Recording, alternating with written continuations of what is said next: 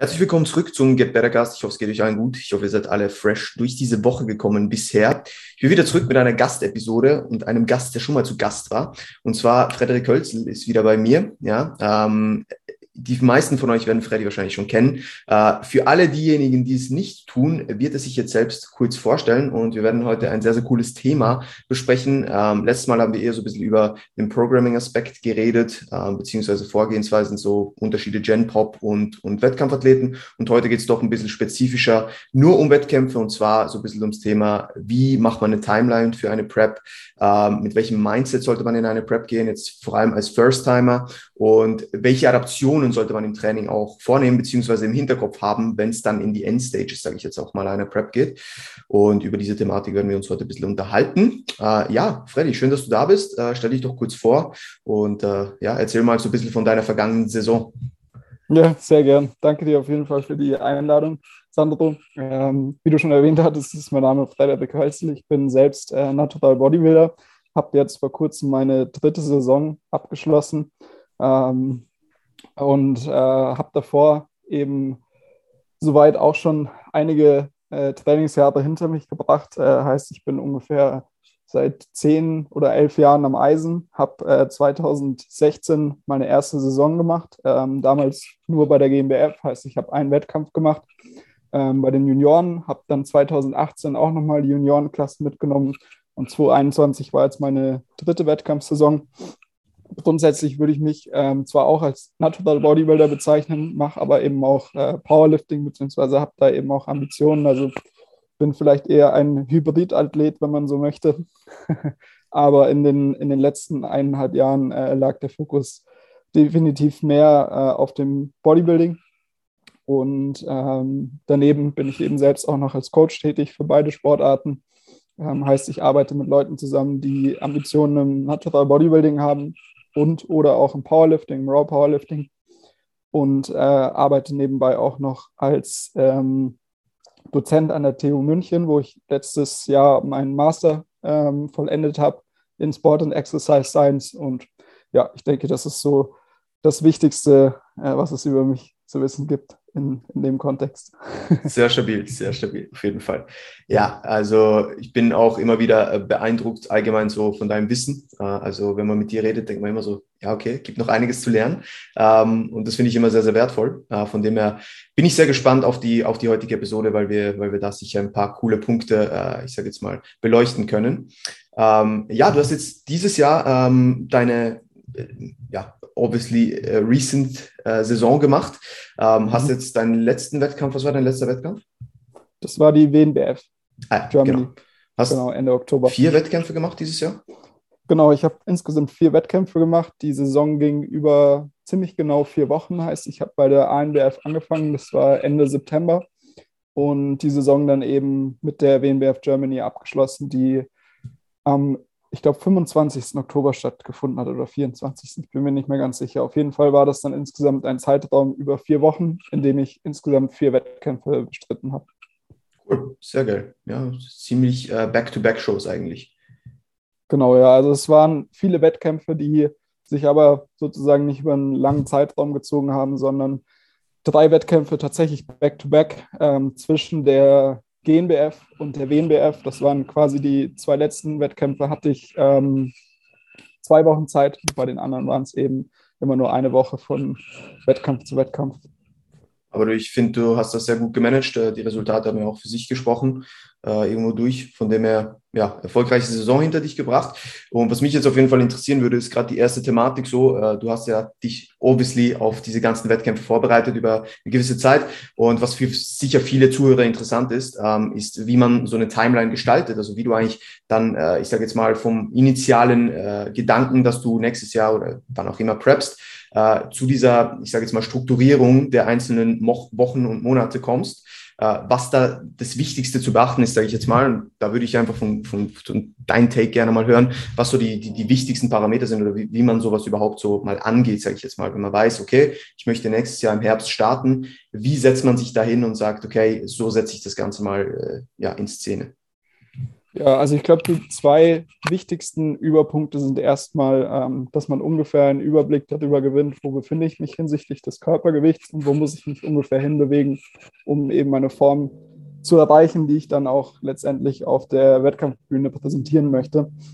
Und die andere Sache, die da eben noch mit einfließt, ist eben, wie hoch sollte die Verlustrate im Durchschnitt oder in der jeweiligen Phase der Prep eben ausfallen was dann in Kombination eben in einer ähm, Zeitspanne resultiert, die quasi vorgibt, wo ich sozusagen erstmal im Defizit Zeit verbringen muss. Was da natürlich noch nicht äh, berücksichtigt ist, ist einerseits, wie viel Puffer möchte ich einplanen, was auf jeden Fall auch Relevanz haben sollte, ähm, da natürlich auch bei jeder Vorbereitung gewisse Dinge dazwischen kommen können, die einerseits ähm, auch irgendwo absehbar sind, auf der anderen Seite aber auch nicht. Heißt, es ist völlig normal, dass eben gewisse Plateaus auftreten, auch wenn die Energiebilanz vielleicht so ausfällt, wie man sich das vorgestellt hat.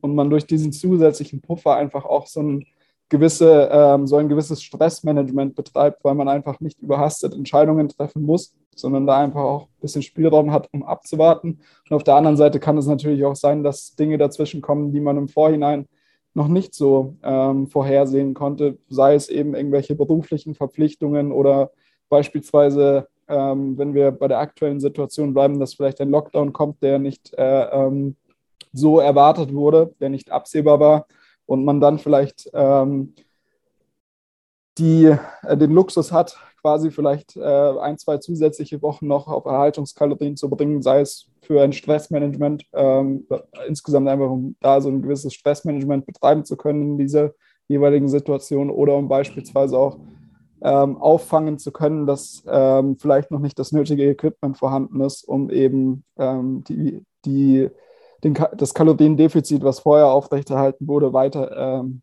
aufrechtzuerhalten. Und das ist eben nochmal so diese Komponente, die damit einfließt, heißt, wie viel Puffer möchte ich einplanen.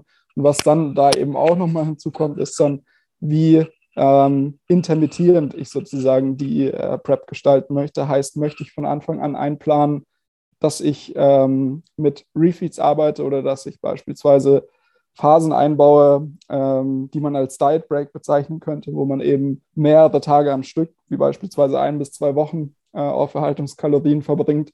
Und das ist dann natürlich nochmal ähm, ein zusätzlicher, ein zusätzliches Time-Investment, was man sozusagen tätigen muss, was die Prep dann nochmal mehr in die Länge zieht. Und um das vielleicht noch ähm, als letzten Punkt anzufügen, was, denke ich, auch immer mehr ähm, vorkommt, ist, dass eben diese PrEP nicht als ein linearer Prozess umgesetzt wird, sondern vielmehr, dass man ähm, eine sogenannte Pre-PrEP durchführt, wo man sich vielleicht 10 bis 15 Prozent über äh, das geschätzte Wettkampfgewicht bewegt, dort eben etwas Zeit verbringt, idealerweise eben vielleicht auch die eine oder andere Diätsymptomatik abbaut und dann erst den PrEP-Prozess beginnt, der dann vielleicht nochmal 20 bis vielleicht sogar 30 Wochen in Anspruch nimmt.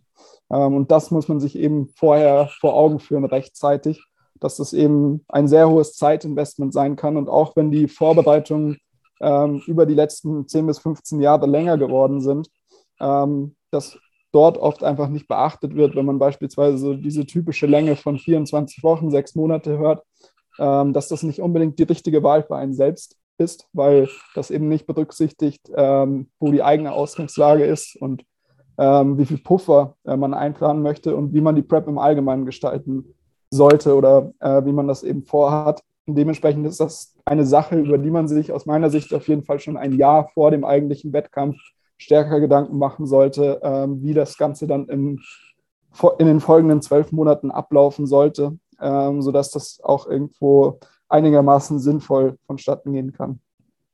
Ja, 100 Prozent stimme ich, stimme ich 100 Prozent zu. Gerade beim letzten Punkt, dass das, glaube ich, einfach unterschätzt wird, ähm, wie viel Drum und Dran es eigentlich hat an Zeit, äh, abgesehen jetzt von der eigentlichen Prep, die dann, wie auch immer, zwischen 22 und 32 Wochen oder wie viel auch immer dauert, mhm. ähm, sondern das halt auch davor ange oder, oder, mal überprüft werden muss, äh, vielleicht in einem, in einem Defizit schon, hey, was, was ist eigentlich übrig? Wie, wie fühle ich mich auch bei einem gewissen Kalorienintake? Wie geht's mir mental, wenn ich ein bisschen lower bin mit den Calories? Wie geht's mir im Training? Äh, wie ist die Performance? Wie schaue ich aus an, bei einem gewissen Körpergewicht? Gerade als First-Timer denke ich, überschätzen extrem viele, wie viel sie dann auf der Stage tatsächlich wiegen. Und nicht nur mal First-Timer, sondern auch Leute, die schon öfter auf der Bühne gestanden sind oder einmal at least, ähm, dass die halt denken, okay, ich muss vielleicht, ich weiß nicht, 12 Kilo verlieren jetzt von dieser, von dieser, von dieser Body Composition, wo ich bin, äh, es dann aber doch 15 bis 16 sind.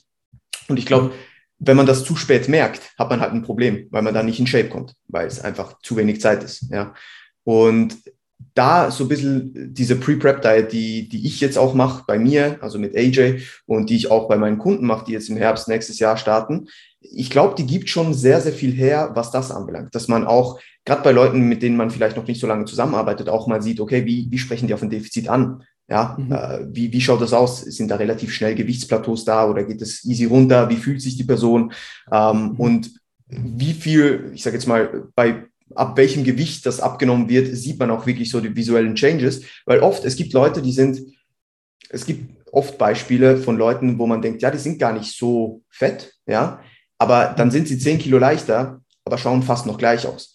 Und das ist halt sowas, das merkst du halt dann erst, wenn du mal gediätet hast. Und sich da genügend Zeit einzurechnen und auch solche Phasen zu, zu haben, wo man wirklich sagt, okay, wir machen jetzt so eine Pre-Prep-Diet, wo, wo wir ein bisschen aggressiver reingehen und die vielleicht ein bisschen kürzer gestalten, ja, schauen wir einfach mal, was drunter liegt so. Und wenn man dann halt merkt, okay, vielleicht fehlt es auch an Muskelmasse oder vielleicht haben wir mehr Bodyfat gehabt, als wir gedacht haben, kann man da viel besser reagieren, als wenn man halt schon in der Prep ist. So. Ja, absolut. Ich glaube, dass diese Pre-Prep-Diet einerseits eben für das rein kompetitive oder eben für diese körperliche Komponente sehr hilfreich sein kann, weil man eben, wie du erwähnt hattest, einfach einen deutlich besseren Überblick erhält, wo es am Ende vielleicht dann hingehen könnte und sich das eben über die Zeit auch verändert, dieser Referenzpunkt, vor allem wenn man eben das erste Mal diesen Prozess durchläuft und überhaupt die, diesen Referenzpunkt gar nicht hat von vorherigen Vorbereitungen. Und auf der anderen Seite ist so eine Pre-Prep, denke ich, auch recht hilfreich, um irgendwo für sich selbst evaluieren zu können, ob man oder auch als Coach von außen evaluieren zu können, ob die Person ähm, eigentlich für sich schon die Systeme und die Ernährungskompetenz aufgebaut hat, um ein Defizit überhaupt so umsetzen zu können, ähm, dass das Ganze eben sich vor allem während dieser Pre-Prep-Diet noch nicht so invasiv anfühlt. Heißt, dass das einfach irgendwo nebenbei laufen kann, man sein Leben wie sonst eben auch fortführt, ohne dass man das Gefühl hat, sich komplett zu isolieren oder vielleicht da schon ein gewisses Binge-Eating auf, auftritt, einen Kontrollverlust, was sehr hilfreich sein kann, um für sich auch irgendwo herauszustellen, ob man überhaupt in der Position ist, um eine Vorbereitung zu durchlaufen. Und wenn man eben merkt, okay, mir fehlen irgendwo diese Systeme, dass ich sowas eben leicht umsetzen kann, ähm, ist es vermutlich auch ein hilfreicher Indikator, dass ich meine Zeit erstmal anders investieren sollte, um dann vielleicht in den folgenden Jahren ein, eine deutlich bessere erste Erfahrung mit der Vorbereitung zu machen, weil ähm, die Wahrscheinlichkeit nicht gering ist, dass wenn ich diese Kompetenzen für mich selbst noch nicht aufgebaut habe, dass ich nach so einer Vorbereitung, wenn ich sie überhaupt ähm, durchlaufe, wenn ich es schaffe, auf der Bühne anzukommen, dass meine Beziehung zu dem Sport an sich und zu mir selbst darunter deutlich mehr leidet, als man es eigentlich angenommen hat. Ähm, es ist natürlich immer so, dass eine Vorbereitung immens viel ähm, ja, Energieaufwand mit sich bringt, egal wie oft man eine Vorbereitung schon äh, sich, hinter sich gebracht hat. Ähm, aber es ist definitiv so, dass es bessere und schlechtere Ausgangslagen gibt, eben was auch ähm, diese, diese Gewohnheiten auf Seite der Ernährung angeht. Und wenn ich ähm, mir dem nicht bewusst bin und quasi einfach blind in den Prozess gehe und irgendwo die Erwartung habe, dass, dass meine Ernährungskompetenz, meine Systeme, meine Gewohnheiten, ähm, die Bewältigungsstrategien, die ich für Stress habe, sich während der Prep so verbessern, dass ich in einer komplett anderen Position bin, ähm, wird das vermutlich nicht der Fall sein, weil diese, die Prep an sich, der Prozess, vielmehr irgendwo eine Herausforderung ist für die bereits etablierten Systeme und man da auch immer wieder, egal wie erfahren man ist, auf gewisse Lücken stößt, wo man merkt, okay, hier könnte ich noch was besser machen, um den Prozess einfach zu erleichtern. Aber wenn da überhaupt keine Basis vorhanden ist, ähm, ist das erstmal kein, kein Vorwurf an die Person, aber es sollte einem schon irgendwo aufzeigen, dass so eine Wettkampfvorbereitung vermutlich eher zu einem späteren Zeitpunkt die richtige Entscheidung wäre, um eben auch danach zu sagen, okay, das hat sich alles für mich gelohnt. Mein, meine Leidenschaft für, diese, für diesen Sport hat sich vielleicht noch stärker ausgeprägt, ähm, anstatt dass man in eine Position kommt, wo man gewisse Burnout-Symptome verspürt und da einfach irgendwo so diesen diesen ähm, wahrgenommenen Wert des Sports für sich nicht mehr erkennt. Und da kann eben so eine Pre-Prep-Diet, denke ich, schon auch recht hilfreich sein, um für sich herauszufinden, wo man denn eigentlich steht in seiner Trainingskarriere. 100 Prozent, 100 Prozent. Ich glaube, viele Leute unterschätzen, wie viele Leute eigentlich eine Vorbereitung anfangen, aber nie auf der Bühne stehen. Weil ja. es gibt viele. Und ja. das ist halt, wie soll ich sagen, wenn man eine Prep oder wenn man sich auf eine Prep einlässt, dann sollte man die Freude an dem Prozess mitbringen können, auch wenn es hart wird. Aber man sollte nicht auf der Bühne stehen und denken, boah, endlich kann ich essen so, sondern man sollte halt wirklich Bodybuilding lieben und wirklich dieses Paket auf die Bühne bringen und dann auch von der Bühne gehen und sagen, okay, das war jetzt gut, das war nicht so gut, adaptieren wir und das nächste Mal mache ich das und das besser, ja. Und direkt mit diesem Continuous Mindset reingehen, dass man weitermachen will, weil ich finde, das Schlimmste, was passieren kann, ist, dass du keinen Bock mehr auf den Sport hast. Und das ist bei einem Freund von mir zum Beispiel passiert, der hat so eine super optimale Prep gehabt, wie ich damals 2018, ziemlich ähnlich. Und der hat dann ein Jahr nicht mehr trainiert, weil der einfach ja. so de, die Freude am Sport verloren hat. Ja. Und mhm. das ist schade, ja, weil, weil man einfach nicht weiß, was eigentlich auf einen zukommt. Klar, klar war da auch die Vorgehensweise sehr, sehr suboptimal. Das hat noch dazu geführt, dass das natürlich auch nochmal ein Faktor war. Aber trotzdem, glaube ich, viele Leute unterschätzen, was da eigentlich auf, auf einen zukommt. Ja.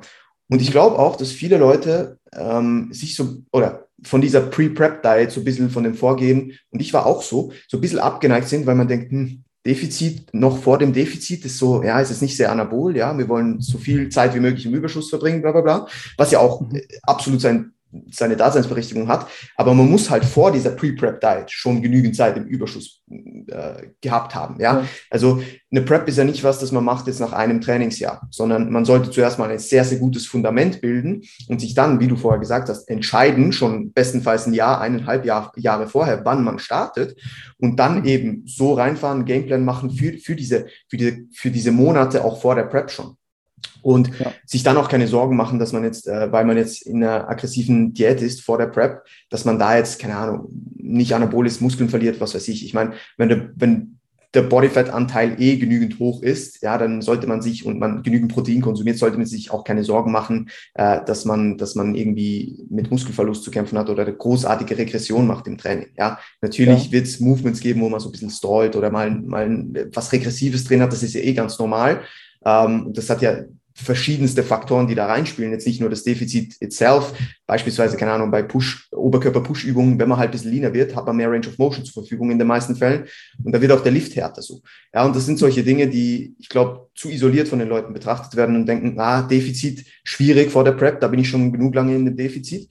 Und ja. das dann die Leute auch so ein bisschen limitiert und dann sozusagen in der Prep selbst auf die Welt kommen lässt, wie hart es eigentlich ist.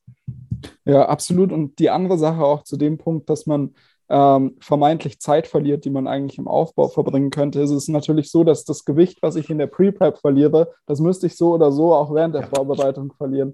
Und da sollte man sich dann irgendwo aus meiner Sicht die Frage stellen, welche Herangehensweise denn die Wahrscheinlichkeit erhöht, dass ich am Ende auf der Bühne mit so viel Muskelmasse wie möglich dastehe. Da ist es vielleicht im ersten Gedankengang ähm, intuitiver, dass man denkt, okay, wenn ich mehr Zeit vor der Vorbereitung ähm, im Überschuss verbringe, dass ich natürlich auch noch Muskelmasse aufbauen kann.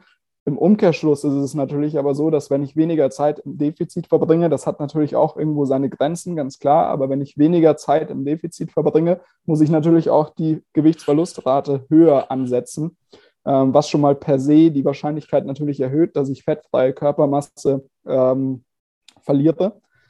Und da ist dann eben so diese Abwägung, welche Herangehensweise macht mehr Sinn, damit am Ende auch die Muskelmasse vorhanden ist und nicht nur quasi vor der Vorbereitung, weil es auch irgendwo aus meiner Sicht ähm, zu hinterfragen ist, wie viel, wie viel ähm, Nutzen mir tatsächlich noch zwei bis drei Monate in einem signifikanten Kalorienüberschuss für meine Muskelmasse bringt, im Vergleich dazu, wenn ich eben durch so eine Pre-Prep-Diet vielleicht umgehen kann, dass ich zu den meisten Zeitpunkten über ein Prozent oder nahe von einem Prozent Gewichtsverlust pro Woche verbringen muss. Und wenn, wenn das eben nicht der Fall ist, ist meine Wahrscheinlichkeit oder die Wahrscheinlichkeit, dass ich am Ende mehr Muskelmasse auf der Bühne präsentieren kann, natürlich auch irgendwo höher. Und auf der anderen Seite, das ist eben der eine Einflussfaktor, wie viel Gewicht muss ich pro Woche verlieren, der eben irgendwo einen starken Einfluss darauf hat, wie viel, wie viel fettfreie Masse konserviert werden kann.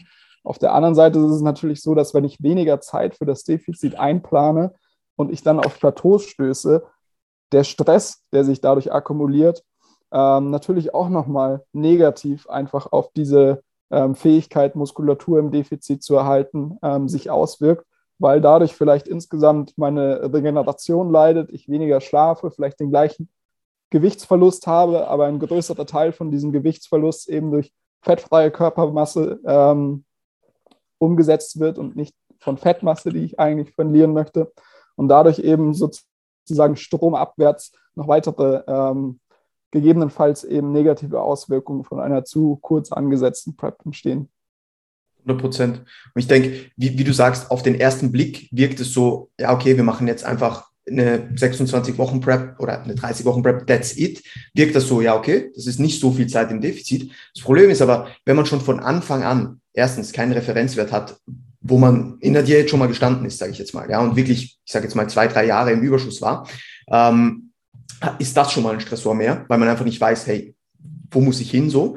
Und das Zweite ist auch, wenn man immer so diesen, diesen Zeitdruck hat, auch im Verlaufe der Prep, wo ich sage jetzt mal die Stressresistenz eher ein bisschen weniger wird äh, und man dann merkt, uh, ich muss mehr verlieren, als ich dachte, dann ist das ja nochmal ein Stressor zusätzlich, der dich vielleicht auf Plateaus sto stoßen lässt. So. Und dadurch finde ich es auch viel, viel wertvoller, wenn man, ich sage jetzt mal, sich schon in eine lean-ish äh, Position bringt, ja, wo man sagt, okay, wir sind jetzt, I don't know, acht, neun Kilo über, über, über Stage Weight so bei Männern in normalen Gewichtsklassen. Ähm, und bleiben dann da ein bisschen, ja, schauen, dass wir vielleicht nach dieser Pre-Prep-Diet noch ein, zwei Kilo vielleicht hochgehen, maximal. Einfach schauen, dass wir die Kalorien wieder auf ein gutes Level bringen, Expenditure ein bisschen runterbringen, Fatigue gut abbauen und dann ein paar Monate später wirklich in die Prep starten mit einer viel besseren Ausgangslage, als es davor der Fall war trotzdem aber nicht einer 16-Wochen-Prep, sondern halt trotzdem einer angemessenen Zeitspanne, wo man dann einfach genügend Zeit hat, wie du sagst, wie wir ganz am Anfang besprochen haben, wenn etwas dazwischen kommt. Lockdown, Impfung, was weiß ich, ja, heutzutage kommt mehr dazwischen als noch vor drei Jahren. Ähm, mhm. Aber einfach, dass man da irgendwo durch einen Puffer hat und lieber ein bisschen zu früh fertig ist, jetzt nicht acht Wochen out, ja, aber einfach zu früh fertig ist, damit man da auch schon stressfrei wird und sagen können, okay, wir können ein bisschen die Kalorien erhöhen, ja, können jetzt schauen, dass wir, dass wir da schon, sogar schon ein bisschen in die Show rein reversen, ja, und das wird viel entspannter sein, als wenn du in den letzten drei Wochen vor dem Wettkampf merkst, fuck, ich muss noch, weiß ich wie viel Kilo runter so. Und gefühlt einfach noch 30 Gramm Carbs am Tag ist, weil das wird jetzt für Muscle Retention auch nicht der beste Way to go sein. Ja, ja, also diese Absehbarkeit ist, denke ich, ein Faktor, der ganz oft äh, vernachlässigt wird ähm, oder gar nicht irgendwo in dieser Überlegung stattfindet, wie ich eine PrEP gestalten sollte, weil die, die PrEP an sich natürlich durch einfach diese biologischen Veränderungen und auch natürlich irgendwo das eigene emotionale Investment Stress mit sich bringt. Aber wenn ich dann gleichzeitig noch einige Wochen vor den Wettkämpfen eine Unsicherheit habe, ob ich überhaupt in die Position komme, dass ich die Form präsentiere, die ich mir eigentlich vorgestellt habe, dass einfach nochmal so viel zusätzlich an Stress mitbringt, den ich einfach deutlich schlechter auch abpuffern kann in der Situation, in der ich mich dort schon eben befinde, wo ich insgesamt schon ermüdet bin durch den Prozess äh, und insgesamt einfach nicht mehr diese Widerstandsfähigkeit gegen, gegen Fluktuationen in meinem Stresslevel habe, wie vielleicht in der Off-Season, ähm, dass das eben den, den Prozess immens erschwert und eben, wie du auch erwähnt hattest, dann nochmal mehr begünstigen kann, dass sich vielleicht eben durch diese, dieses zusätzliche Cortisol, was sich bildet ähm, und chronisch aufrechterhält, ähm, die Form verschlechtert, ähm, visuell gesehen. Ähm, und dass gleichzeitig eben auch die Wahrscheinlichkeit für Plateaus natürlich nochmal ähm, etwas höher wird, einfach weil der, der Körper an sich mehr Wasser zurückhält. Ja, voll, 100 Prozent, 100 Prozent. Ähm, und äh, bevor wir zum nächsten Punkt gehen, wo wir ein bisschen über das Thema äh, Mindset reden, würde ich noch zwei Dinge, würde mich noch interessieren hier. Ähm, das erste ist jetzt, arbeitest du allgemein, wenn du jetzt, äh, ich sage jetzt mal eine Vorbereitung planst, ähm, arbeitest du schon mit, ich sage jetzt mal, einigermaßen fixierten Daten von Diet Breaks, von Refeeds und so weiter oder machst du das ein bisschen auf eine autoregulativere Weise oder hast du sogar schon beides gemacht und kannst da so ein bisschen deine Erfahrungswerte teilen? Ja, also persönlich denke ich, dass ähm, die Überlegung, ob man Refeeds am Anfang ähm, fix integriert oder nicht, primär ähm, von dem psychologischen Zustand der Person abhängig gemacht werden sollte. In dem Sinne, dass ähm, man vielleicht auch gewisse Erfahrungswerte durch vorher vorherige Diäten mit einbindet, wo man gesehen hat, dass eben vielleicht auch dieser Mehrwert vorhanden war, dass wenn man beispielsweise ein Calorie Cycling durchführt, ähm, indem man fünf Tage mit niedrigeren Kalorien verbringt und zwei Tage mit höheren Kalorien, dass das eventuell diese Kontinuität ähm, gefördert hat.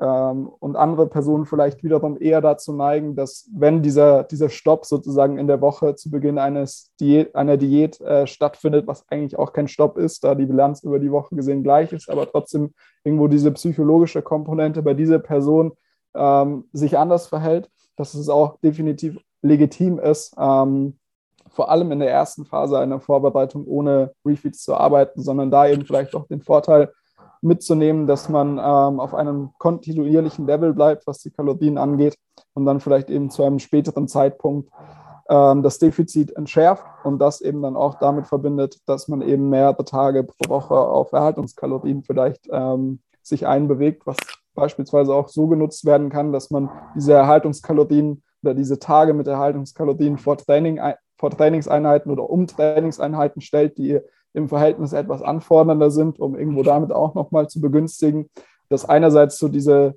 äh, subjektive Komponente aufgegriffen wird, indem sich diese Trainingseinheiten dann leichter anfühlen und dann zusätzlich natürlich auch irgendwo nochmal die Performance begünstigt wird, ähm, wenn ich eben frühzeitig einerseits das Defizit entschärfen kann und dann vielleicht auch aufgreifen kann durch diese höheren durch, diese, durch das niedrigere Energiedefizit, dass ich gewisse Einheiten ähm, etwas mehr fördern kann als andere, weil das eben vielleicht so auch äh, Sinn ergibt anhand der Trainingsstruktur.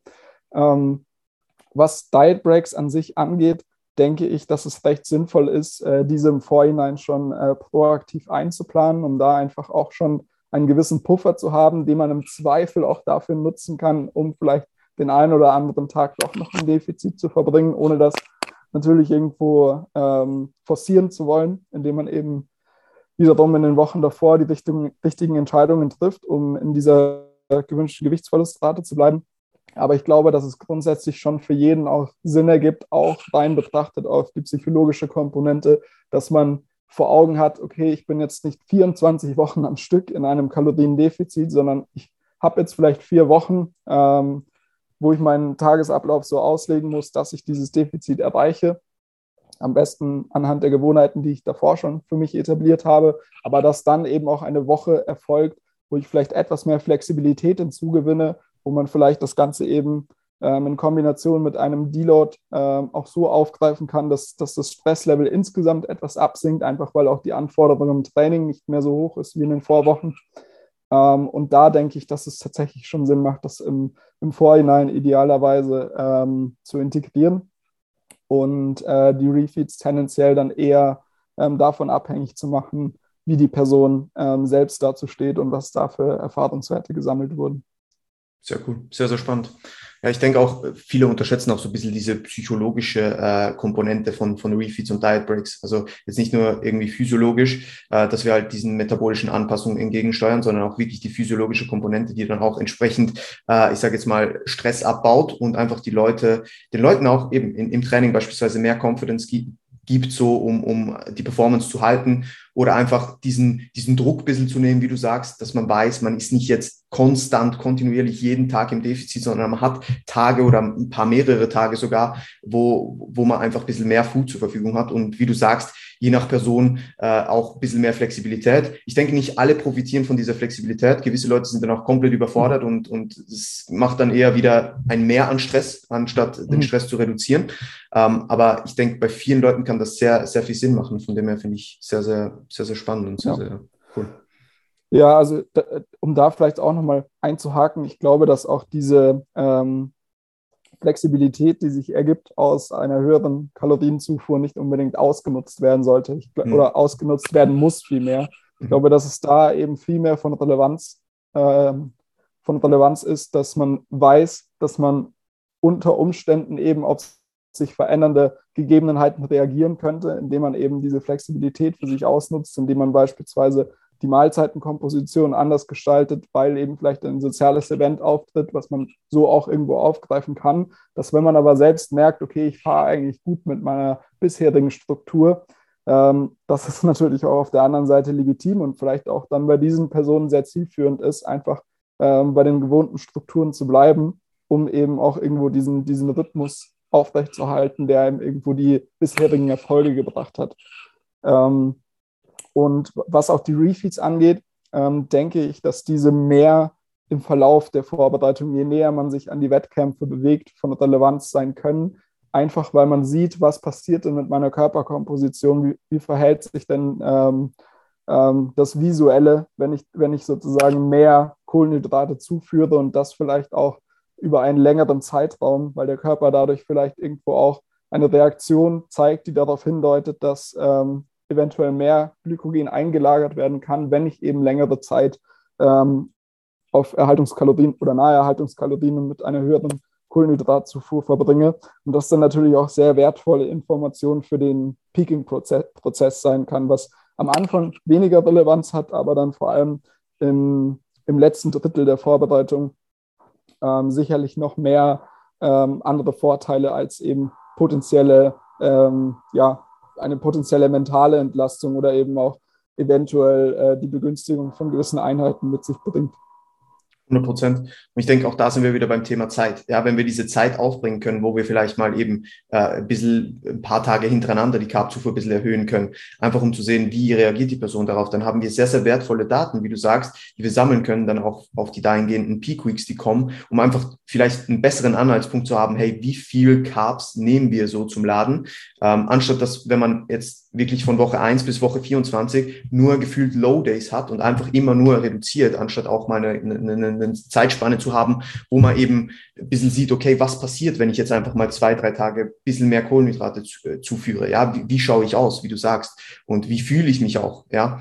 Und was ich noch kurz ansprechen wollte bei, de, bei dem Thema Flexibilität, ich denke auch da ganz wichtig für, für die Leute, die vielleicht auch jetzt als First-Timer unterwegs sind oder so, äh, ich würde da immer drauf schauen, dass, dass man jetzt, ich sage jetzt mal, wenn man Refeeds hat oder wenn man mal einen Diet Break hat von ein paar Tagen, dass man da seine Struktur beibehält und auch irgendwo durch von den Lebensmitteln jetzt nicht alles über Bord wirft weil sonst haben wir irgendwann vielleicht auch ein Problem mit der Verdauung und das führt dann natürlich auch wieder zu vielleicht, vielleicht einem schlechteren Look oder äh, also ich sage jetzt mal ein bisschen mehr Stress im Körper selbst und das ist ja dann auch wieder nicht zielführend. Also auch da, wie du sagst, ich meine, wenn man jetzt mal sowas nutzt als Occasion, wenn man gerade äh, irgendwo eingeladen ist und da, äh, ich sage jetzt mal, ein bisschen mehr essen kann, dass man dann trotzdem smart ist und jetzt nicht einfach ja, keine Ahnung, extrem viel Dinge isst, die man seit Wochen nicht mehr gegessen hat und dann entsprechend irgendwelche Probleme da im, im Verdauungstrakt bekommt.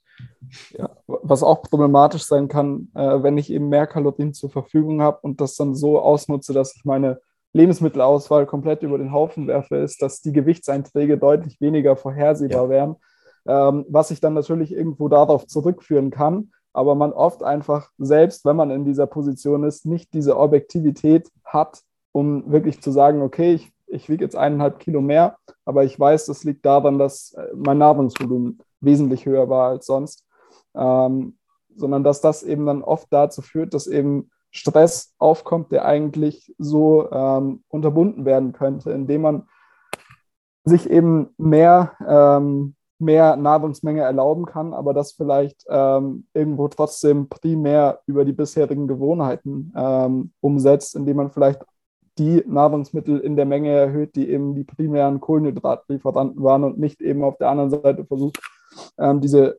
Mahlzeitenstruktur komplett über den Haufen zu werfen, was sicherlich in manchen Situationen auch Sinn ergibt ähm, und man hat diese Flexibilität, aber man sollte sich auch irgendwo bewusst sein, dass ähm, ja, dass das sozusagen im weiteren Verlauf eben auch die Auswirkung haben kann, dass, dass das Ganze eben nicht so vorhersehbar wird, was eben einerseits die Waage angeht, aber auch, wie du meintest, den Look. Ähm, und dass man da vielleicht psychologisch besser beraten ist, wenn man ähm, versucht, eben in seiner bisherigen Struktur zu bleiben.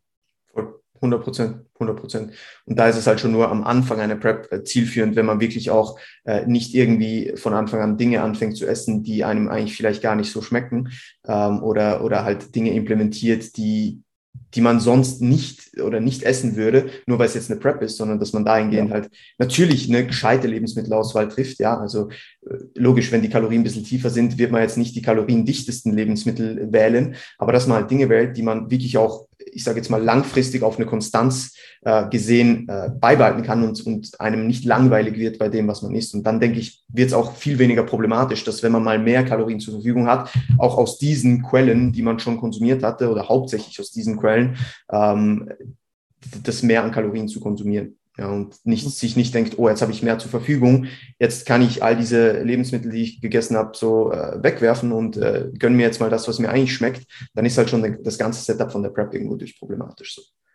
Absolut. Und ich glaube, dass es auch ähm, deutlich einfacher ist, seine Struktur nicht komplett über den, über den, Haufen werfen zu müssen, wenn man eben aus einer Pre-Prep kommt, dann vielleicht eine gewisse Zeit auf Erhaltungskalorien verbracht hat, viel mal Daumen vielleicht auch leicht darüber und dann aber zu Beginn der Prep eigentlich nur gewisse äh, Komponenten der einzelnen Mahlzeiten ähm, oder der einzelnen Quellen in der Menge reduzieren muss, um eben dieses Defizit zu ermöglichen, was dann eben auch nicht diesen ko hohen Kontrast schafft der mir dann irgendwo den, den Eindruck gibt, okay, du befindest dich jetzt in der Prep, jetzt ist alles anders, sondern es ist eben vielleicht nur eben eine kleinere Veränderung ähm, in der Nahrungsmenge bei bestimmten Quellen, die ich sonst eben auch genutzt habe. Und so ist es zumeist eben auch eine Sache, die, die umso mehr begünstigt, dass die Prep ähm, nebenher laufen kann und eben nicht den kompletten Tag vereinnahmen von Anfang an. Absolut, absolut. Sehr cool.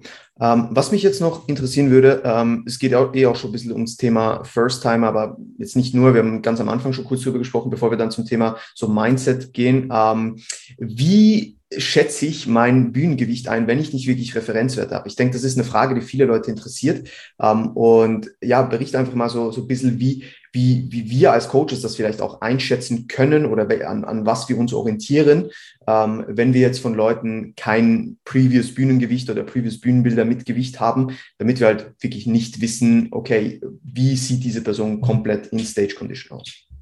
Ja, also das ist, denke ich, erstmal der wichtigste Punkt, dass man jemanden hat an der Seite, egal ob es ein Coach ist oder einfach jemand, der mit diesem Sport irgendwo vertraut ist, der einem tatsächlich dann das Feedback geben kann äh, auf ehrliche Art und Weise, wo es dann am Ende hingehen könnte. Weil wenn man diesen Prozess noch nie durchlaufen hat, unterschätzt man meistens äh, maßgeblich, wo das Gewicht äh, oder überschätzt man äh, viel mehr, mhm. wo das Gewicht am Ende tatsächlich ähm, landen sollte, um eben die gewünschte Form oder eben einfach eine Wettkampfform zu erreichen.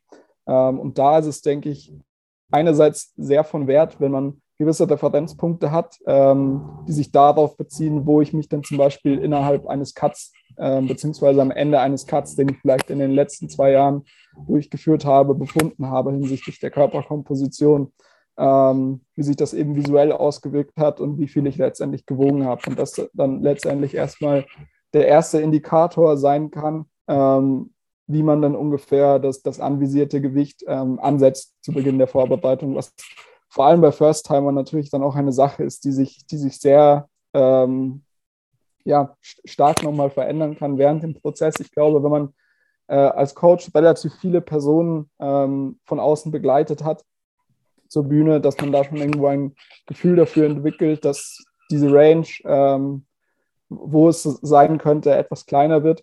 Ähm, heißt, dass man vielleicht sich um drei Kilo verschätzt, aber auch nicht viel mehr. Ähm, da sind, denke ich, vor allem Erfahrungswerte enorm wertvoll. Und ähm, ja, einerseits würde ich versuchen, eben auf diese Körperkomposition zurückzukommen, die man eben vielleicht erreicht hat in vorherigen Cuts. Ähm, da irgendwo dann versucht, noch einzukalkulieren, wie viel an Muskulatur könnte denn hinzugekommen sein. Ähm, am besten fügt man oder hat man dann die Annahme, dass, dass nicht so viel Muskulatur hinzugekommen ist, weil wenn ich die Annahme habe, dass jetzt in den letzten zwei Jahren fünf Kilo an Magermasse hinzugekommen ist, auf der anderen Seite dann das, das Wettkampfgewicht natürlich zumeist äh, deutlich zu hoch eingeschätzt wird. Ähm, und auf der anderen Seite würde ich dann eben versuchen, ähm, andere Personen quasi heranzuziehen, die auf eine ähnliche Körpergröße, ein ähnliches Gewicht hatten und dann zu schauen, wo waren denn die Personen am Ende auf der Bühne mit dem Gewicht. Und äh, das kann dann eben zusätzlich nochmal ein, eine hilfreiche Stütze sein, um zu bestimmen, wo, wo es am Ende hingehen könnte. Voll. Und ich denke, hier ist auch, haben wir auch wieder die zwei Komponenten. Einerseits Zeit, ja, damit wir halt wirklich genügend Zeit haben, wenn wir doch tiefer gehen müssen, als wir dachten. Und andererseits einfach von Anfang an lieber ein bisschen zu tief zu schätzen als zu hoch. Weil wenn man merkt, hey, diese Person ist doch schon fast da, wo wir sein wollen, bisschen zu früh, jetzt bestenfalls nicht zehn Wochen zu früh, ja, ähm, dann kann man immer noch dagegen steuern und sagen, ah, okay, wir müssen jetzt nicht mehr in dieser, in dieser Rate of Loss verlieren, in der wir jetzt waren, sondern wir können sogar die Kalorien vielleicht ein bisschen pushen. Ähm, und dann ist man immer besser bedient, als wenn man schlussendlich zu wenig Zeit hat, um in Shape zu kommen. Mhm. Und da kommt natürlich dann auch wieder die Pre-Prep ins Spiel, weil du vermutlich dann eben 24 Wochen vor dem Wettkampf schon Pi mal Daumen über äh, vielleicht nur noch 10 bis 15 Prozent über dem anvisierten Wettkampfgewicht bist. Und selbst wenn du dich dann noch verschätzt hast, kannst du eben immer noch äh, auf die Option zurückgreifen, die Gewichtsverlustrate eben etwas höher anzusetzen. Wenn du allerdings eben nicht diesen zeitlichen Puffer hast, um das eben nochmal anzugleichen, kommen wir eben wieder in die Situation, die wir jetzt schon ein, zwei Mal hatten, dass einfach ähm, diese Absehbarkeit äh, nicht mehr vorhanden ist und man einfach versucht von, von 10 Weeks out bis quasi drei Tage vor dem Wettkampf eben die Verlustrate so hoch wie möglich ähm, auszulegen, was eben mehrere negative Konsequenzen natürlich mit sich bringt, die man eigentlich umgehen möchte. Absolut, absolut. Und ich denke auch jetzt äh, für, für mich als Coach, ich werde jetzt dieses Jahr das erste Mal Leute auf die Bühne begleiten oder beziehungsweise nächstes Jahr. Ähm, und dahingehend habe ich mir einfach im Vorfeld lieber schon Gedanken gemacht. Ich habe schon mit Coaches geredet, hey, wie schaut das aus? Wo siehst du diese Person? Ja, auch mich ausgetauscht mit erfahrenen Leuten und lieber ein bisschen mehr Zeit eingerechnet, jetzt bei jeder Prep, die ich sozusagen plane. Und eben auch so ein Pre-Prep, so eine Pre-Prep-Diet, Einfach damit wir, ich sage jetzt mal, auf der sicheren Seite sind. Natürlich kann auch dann noch irgendwas passieren. Ja, es können immer Dinge dazwischen kommen. Aber dass wir einfach, ich sage jetzt mal, die bestmöglichen Vorbereitungen getroffen haben, um die Prep so optimal wie möglich zu gestalten und um dann auch in Stage Condition dazustehen. Und nicht einfach zu denken, ja, das wird schon passen, sondern halt wirklich sich mit den Leuten auseinandersetzen, mit erfahrenen Coaches zusammensetzen und, und, und, und auch fragen und ehrliche Meinungen einholen. Ähm, ich denke, das ist sehr, sehr wertvoll auch für mich jetzt. Und wie du sagst, je erfahrener man wird, desto besser kann man das Ganze einschätzen. Das ist in, in, jedem, in jedem Bereich so. Ähm, und ich denke, da ist es einfach cool, auch für mich jetzt, äh, dass ich so viele, von so vielen guten Leuten umgeben bin, mit denen ich eben, eben genau über diese Thematik sprechen kann. Und das ist dann auch für meine Athleten, denke ich, sehr, sehr wertvoll, dass, ich sage jetzt mal, Erfahrungswerte von anderen da auch einfließen können. Absolut. Ich glaube auch, dass es, dass es immens wichtig ist, eben auch mit der Person dann äh, direkt zu kommunizieren, warum man dann überhaupt diese langen Timelines auslegt. Weil wenn ich mich zurückerinnere an meine erste Vorbereitung, ähm, waren das, glaube ich, insgesamt sechs Monate. Ich habe mir tatsächlich einfach pauschal äh, 24 Wochen gegeben, äh, um mich vorzubereiten, ohne quasi diese Berechnungen aufzustellen, äh, wo es dann am Ende hingehen könnte und was das im Umkehrschluss äh, für, die, für die Verlustrate bedeutet. Ähm, und ähm, da hätte es mir natürlich irgendwo enorm geholfen, auch zu wissen, okay, ähm, du befindest dich vielleicht nicht in so einer schlechten Ausgangsposition, ähm, aber die Zeit, die du eben eingeplant hast, ist vermutlich zu gering, sodass wir das eben so stressfrei wie möglich für dich gestalten können. Es wird so oder so anfordernd, aber man kann eben gewisse Vorkehrungen treffen, dass du da eine bessere, bessere Erfahrung hast. Und ähm, ich glaube, dass wenn man das eben nochmal gezielt mit der Person durchspricht, dass da der, der Buy-in, dieses, dieses Vertrauen, was dann in diesem Prozess entwickelt ist, entwickelt wird, deutlich höher ist, als wenn man quasi nur diese, diesen, diese Zeitspanne vorgibt. Wir sind jetzt zehn Monate in Vorbereitung. viel, viel Spaß. Ähm, weil das natürlich für eine Person, die, die diesen Prozess noch nie durchlaufen hat und auch irgendwo sich nicht vor Augen führt, dass, dass das Ganze damit verbunden ist, dass auch sehr viel Zeit außerhalb eines Defizits verbringt, äh, verbracht werden soll, ähm, dass das sehr erschlagend wirken kann. Ähm, aber wenn man das irgendwo versucht, so ein bisschen zu entschärfen, diese, diese, diesen Ersteindruck, ist es, denke ich, auch eine Sache, wo dann die Person mit einem deutlich besseren Gefühl in den Prozess geht und auch nicht das Gefühl hat, okay, ich bin jetzt von Sekunde eins unter Druck, dass ich äh, auch wirklich zu einer wettkampftauglichen ähm, Form in Anführungsstrichen komme.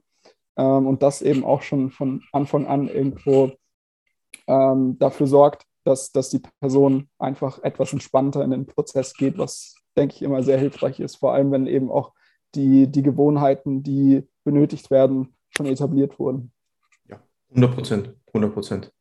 Ja, sehr cool, sehr cool. Gut, dann würde ich sagen, gehen wir über so ein bisschen zum Thema, zum Thema Mindset. Und ich habe mir halt einfach hier mal die Frage aufgeschrieben, mit welchem Mindset sollte man vor allem als First-Timer in eine Prep starten? Aber ich denke, das ist auch auf andere Leute anzuwenden. Also wenn ich das jetzt auch bei mir selbst anwende, ich gehe jetzt das zweite Mal auf die Bühne. Ich finde, ich es ist sehr vieles ähnlich auch als First-Timer. Ja, ich finde, man muss trotzdem den Prozess genießen. Man muss versuchen, die beste Version von sich selbst zu sein und sich jetzt nicht großartig mit anderen zu vergleichen. Ich denke, das kommt bei allen so ein bisschen ins Spiel. Ähm, aber was siehst du hier so als, als, als die, die Schlüsselfaktoren, sage ich jetzt mal, oder die, die, die wichtigsten Parameter dahingehend, mit welchem Mindset oder mit welcher Erwartungshaltung man in eine Prep starten sollte? Ja, ich glaube, du hast den wichtigsten Punkt schon angesprochen, dass vor allem eben dieser Prozess im Fokus stehen sollte. Heißt, ich sollte mich in einer Position befinden, wo ähm, ich einfach vielleicht schon gewisse Berührungspunkte mit Bodybuilding hatte, mit Wettkampf-Bodybuilding, weil ich das Ganze eben von außen beobachtet habe und mir eben nicht nur angeschaut habe, okay, äh, wo steht denn die Person am Ende und gefällt mir die Körper Körperkomposition oder nicht, strebe ich das selbst an, sondern was ist denn eigentlich wirklich nötig, um zu, zu so einer Wettkampfform zu kommen? Ähm, und, und das Ganze wirklich durchzustehen. Ich, der Punkt, den du am Anfang angesprochen hast, ist da, denke ich, auch von hoher Relevanz, dass einfach sehr viele Personen eine Vorbereitung anfangen, aber am Ende einfach nie bei der Bühne ankommen, weil maßlos unterschätzt wird, äh, was es denn wirklich benötigt ähm, an, an eigenen Systemen, die man sich aufgebaut hat und die man während einer Vorbereitung dann noch verfeinert, um diesen Prozess ähm, erfolgreich durchlaufen zu können. Auf der anderen Seite ist es, denke ich, auch immer recht hilfreich, sich selbst nicht ein zu starkes Nocebo zu geben, in dem Sinne, dass man nicht die Annahme hat, okay, ich, die Vorbereitung, das ist jetzt eine Wettkampfvorbereitung und das wird von Anfang an ähm, immens anstrengend für mich. Ich weiß nicht, ob ich das überstehe, weil dann natürlich irgendwo diese selbsterfüllende Prophezeiung eintreten könnte, ähm, in dem Sinne, dass der Prozess vielleicht deut deutlich härter wird, als als er eigentlich sein müsste, vor allem, vor allem in den ersten Wochen und Monaten. Ähm, auf der anderen Seite ist es natürlich so, dass ich vor allem als First-Timer einfach noch nie die Erfahrung hatte, auf einer Bühne zu stehen und mich neben anderen Personen zu messen. Was da auch oft verwechselt wird, ist, ähm, was man für einen Eindruck auf Social Media von gewissen Personen hat anhand der Bilder und wie, sie, wie sich das dann letztendlich auf der Bühne auswirkt, weil das sind letztendlich zwei verschiedene Welten. Es gibt Personen, die sehen super massiv auf Bildern aus, wenn sie eben allein sozusagen auf dem Foto dargestellt sind, aber nicht neben anderen Personen stehen. Aber wenn sie dann auf der Bühne neben Personen stehen, die vielleicht nicht diese bunten Muskelbäuche haben, aber dafür einfach ein deutlich ähm, breiteres, breiteres Frame haben, vielleicht eine zuträglichere Struktur für den Wettkampfsport, dass ähm, da einfach ein Kontrast vorhanden ist, der im Vorhinein nicht so antizipiert wurde ähm, und man dementsprechend umso mehr sich in dieser Position, ähm, in der man sich als First-Timer befindet, ähm, darauf besinnen sollte, für sich selbst irgendwo diesen Erfahrungswert zu sammeln und für sich selbst auch irgendwo herauszustellen, warum mache ich das eigentlich? Ist, ist, ist dieser Prozess für mich wirklich interessant? Habe ich das Gefühl, daran noch wachsen zu können? Ähm, und nicht das Ganze eben irgendwo so zu betrachten, dass ich quasi am Ende dastehen muss äh, als Gewinner, weil die Wahrscheinlichkeit natürlich sehr hoch ist, dass das nicht der Fall ist. Und selbst wenn ich, wenn ich gewinnen sollte, äh, wird es am Ende natürlich so sein, dass ähm, ich, ich, mich vermutlich deutlich leerer fühle innerlich, äh, wenn das Ganze vorbei ist, als wenn ich irgendwo die, die Intention habe, diesen Prozess durch, zu durchlaufen und das einfach als Zwischenschritt in meiner Laufbahn als, als Bodybuilder sehe und da irgendwo einfach auch mal den Ersteindruck gewinne, ob Wettkampf-Bodybuilding tatsächlich für mich eine Sache ist, die, die ich für mich äh, wertschätze oder ob das einfach eine Sache ist, die ich von außen gerne betrachte. Ähm, weil das natürlich auch eine Extremsituation ist, in der man sich noch nicht befunden hat, wo man auch einfach nicht weiß, ob das für einen diesen Wert hat, den man vielleicht annimmt. Ähm, und dementsprechend dieser Prozess erstmal von, von Relevanz äh, sein sollte, auch wie du angemerkt hast, natürlich bei Personen, die das schon durchlaufen sind, diesen, diese, so eine Wettkampfvorbereitung, weil es natürlich auch dort nie absehbar ist, ähm, wie man sich platzieren kann, weil die Teilnehmerfelder immer anders sind, äh, man nie weiß, wer kommt, äh, wie man sich neben diesen Personen ähm, schlägt.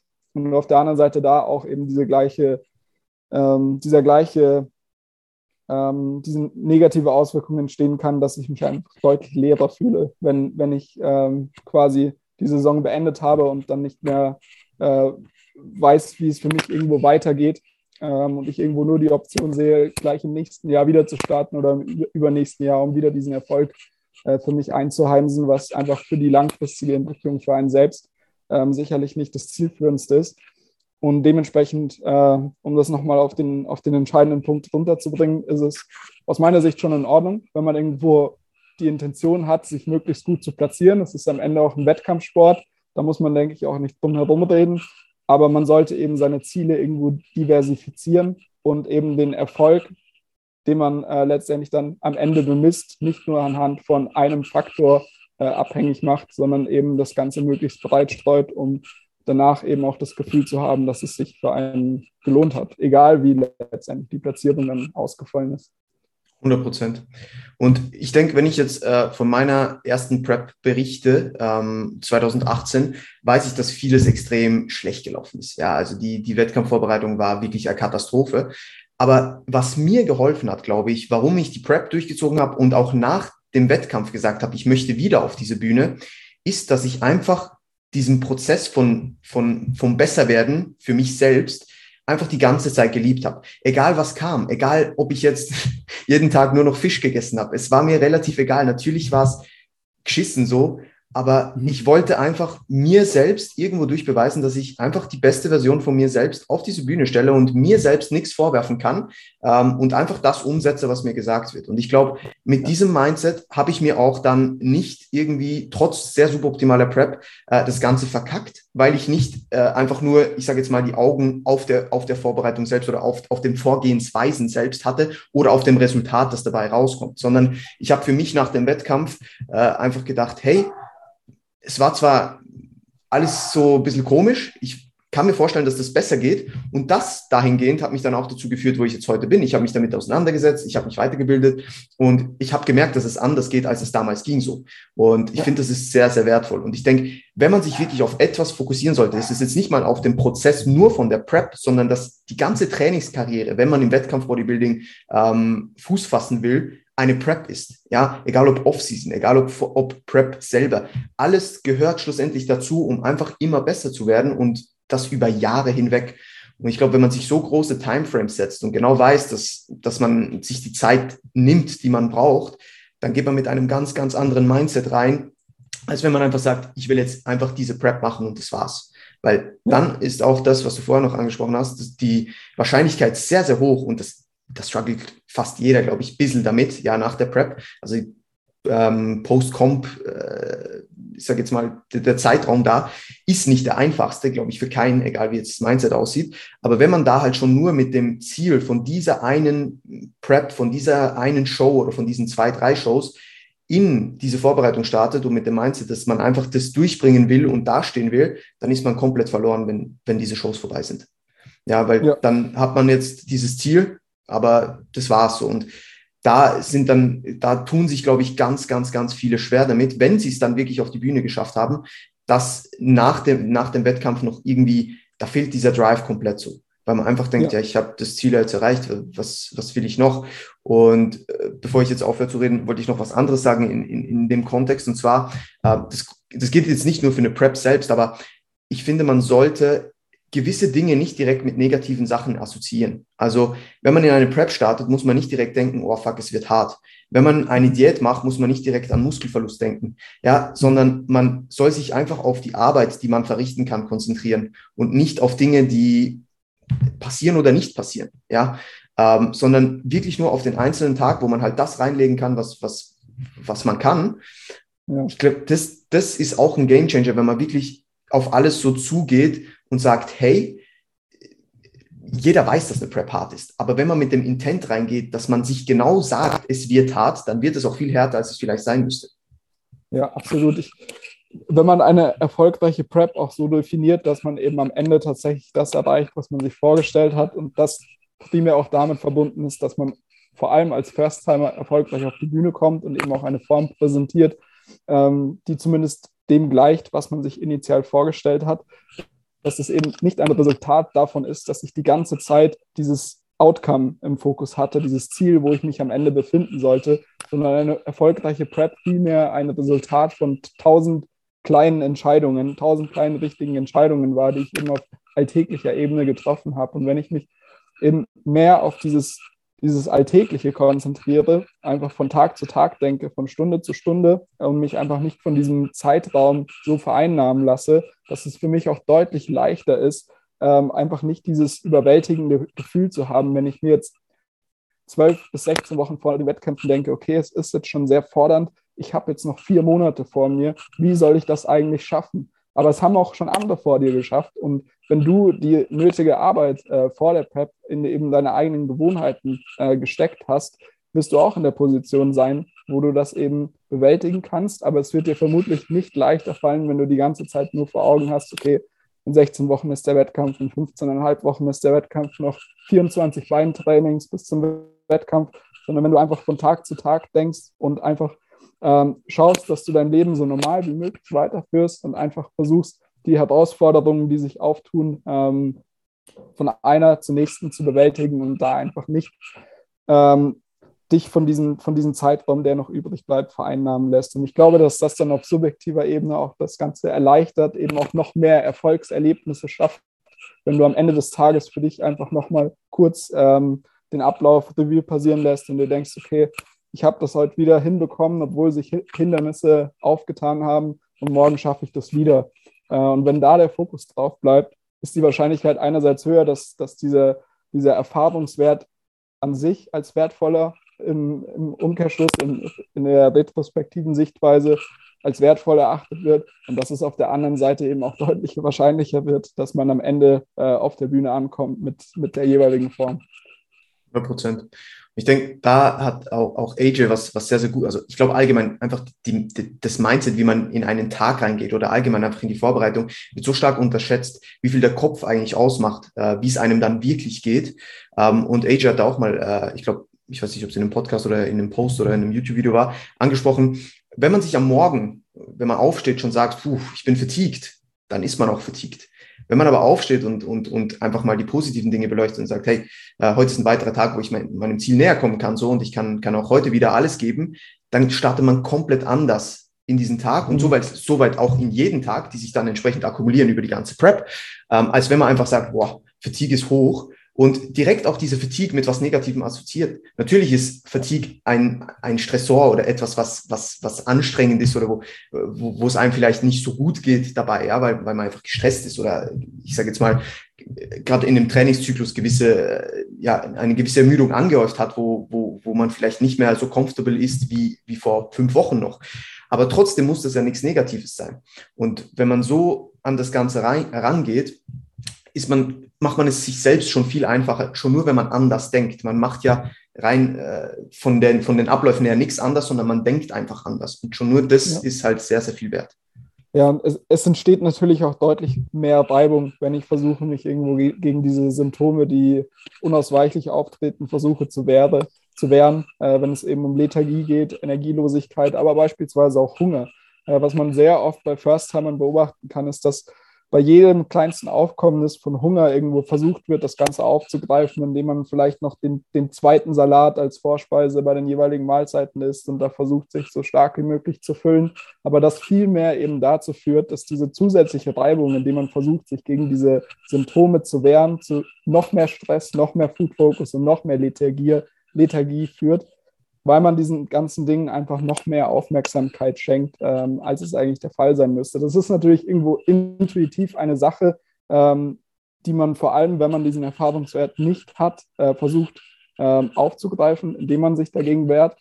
Aber wenn man äh, irgendwann versteht, dass das Einzige, was man machen kann, das Ganze irgendwo zu akzeptieren, ähm, dass das irgendwo auch eine gewisse Erleichterung schafft, ähm, und irgendwo auch diesen, diese, diese Stresssituation lösen kann, wenn ich mir einfach bewusst mache, dass diese Symptome, die auftreten, einfach Teil des Prozesses sind, ähm, aber ich trotzdem die Möglichkeit habe, ähm, das einerseits zu akzeptieren und mit meinem Alltag fortzufahren, ohne dass ich mich eben damit zu lange aufhalte. Und wenn, wenn diese Akzeptanz einfach für diese Bedingungen einer Vorbereitung, für diese Aufkommnisse vorhanden ist, ähm, wird es zumeist eben auch deutlich leichter, als wenn man versucht, sich eben aktiv dagegen zu wehren, weil das eben zumeist äh, zu nichts Guten führt. Ja, voll, voll. Und dass man sich dahingehend auch irgendwie, ich glaube, viele Leute limitieren sich einfach auch zu sehr und, und, und setzen sich Limits, die es gar nicht braucht, so, ja. Schon nur, also Klassiker ist, äh, ich bin jetzt lange in der Diät, ich werde schwächer, ja. Das muss man nicht direkt so sagen, ja. Wenn man so denkt, dann wird man auch schwächer. Oder ähm, wenn man ich weiß nicht, eine gewisse Kalorienanzahl unterschreitet, dass man direkt denkt, na, das geht nicht, so tief kann ich nicht runter. Vielleicht musst du aber so tief runter. Ja, und die Leute, die sich dahingehend limitieren, sind dann auch die Leute, die wahrscheinlich nicht in Shape kommen oder nicht in der Shape, in der sie kommen sollten oder wollten. Und deswegen, ja, sehr, sehr, sehr wichtige Punkte. Ich glaube, da ist, äh, ich sage jetzt mal, gewisse Limitationen, die man sich selbst setzt, sind irgendwo durch Fehl am Platz, wenn man, wenn man wirklich das Beste aus sich rausholen will. Mhm. Cool. Gut. Ähm, ja, ich glaube, die Thematik ist eigentlich schon durch. Ich habe hier noch aufgeschrieben gehabt ähm, bezüglich Objektivität und, und Wichtigkeit eines Coaches äh, in, in, in einer Prep, gerade als First-Timer. Äh, vielleicht können wir da noch kurz drauf eingehen. Ähm, ich denke, auch da ist es halt irgendwo durch sehr, sehr wertvoll, wenn man das Ganze noch nie durchlebt hat, mit jemandem zusammenzuarbeiten, der entweder schon Leute auf die Bühne vorbereitet hat, es selbst schon durchlebt hat oder beides schon ähm, und einem da einfach, ich sage jetzt mal, mitfühlen kann in gewissen Situationen und natürlich auch eine gewisse Objektivität äh, oder nicht nur eine gewisse, sondern eine Objektivität mitbringt in dem Prozess. Ähm, aber vor allem auch, und das finde ich sehr, sehr wichtig, äh, ich glaube auch das unterschätzen viele Coaches auch, mitfühlen kann, wie die Person sich jetzt in diesem Status gerade fühlt. Weil wenn man das selbst noch nicht durchlebt hat, fällt es einem schwerer, das nachzufühlen, als, als wenn man es schon mal durch hat. So. Absolut, ja. Also es muss auf jeden Fall ein gewisses Vertrauensverhältnis natürlich zwischen den beiden Parteien vorhanden sein, äh, was deutlich wahrscheinlicher ist, wenn man sich eben früh genug darum kümmert, eben für sich irgendwo die Person zu finden, wo man das Gefühl hat, okay, das könnte ein guter Fit für mich sein. Ja. Äh, das, das, das könnte für mich eben in dem resultieren, was ich mir von einem Coach vorstelle.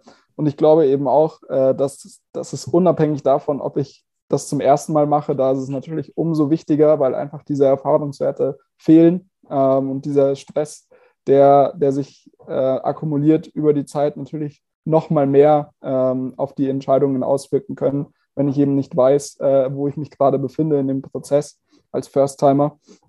Ähm, dass es aber auch bei erfahrenen Personen eben irgendwann zu dem Punkt kommt, wo diese Objektivität verloren geht und man sich entweder zu wenig pusht oder auf der anderen Seite zu viel pusht. Und da eben diese externe Person, zu der man eben auch ein gewisses Vertrauensverhältnis aufgebaut hat äh, und die eben selbst auch irgendwo selbst weiß, wie du eben angemerkt hast, wie sich das Ganze anfühlt, wie man das Ganze am besten aufgreift und wo es für die jeweilige Person vermutlich am Ende hingehen sollte, dass das natürlich eine immense Erleichterung schaffen kann, wenn man so ein sogenanntes Outsourcing sozusagen da auch betreibt. Ähm, und auf was ich da eben auch zu sprechen kommen wollte, ist, dass man sich einfach bewusst macht, äh, dass diese Suche nach einem Coach, wenn man sich dafür entscheidet, eben mit einer Person zusammenarbeiten zu wollen, nicht direkt vor der Prep stattfinden sollte, sondern idealerweise eben auch schon weiter vor. Heißt, ähm, spätestens ein Jahr vor der eigentlichen Vorbereitung sollte ich irgendwo für mich schon äh, die jeweilige Ansprechperson gefunden, ha gefunden haben, ähm, um letztendlich auch irgendwo die Wahrscheinlichkeit zu erhöhen, dass diese Vorbereitung sinnvoll gestaltet werden kann, dass man einfach initial sich auch Zeit gibt, ähm, eben eine gewisse be zwischenmenschliche Beziehung aufzubauen, zu verstehen, okay, wie kommuniziert die Person, wie sollte ich am besten mit der Person kommunizieren.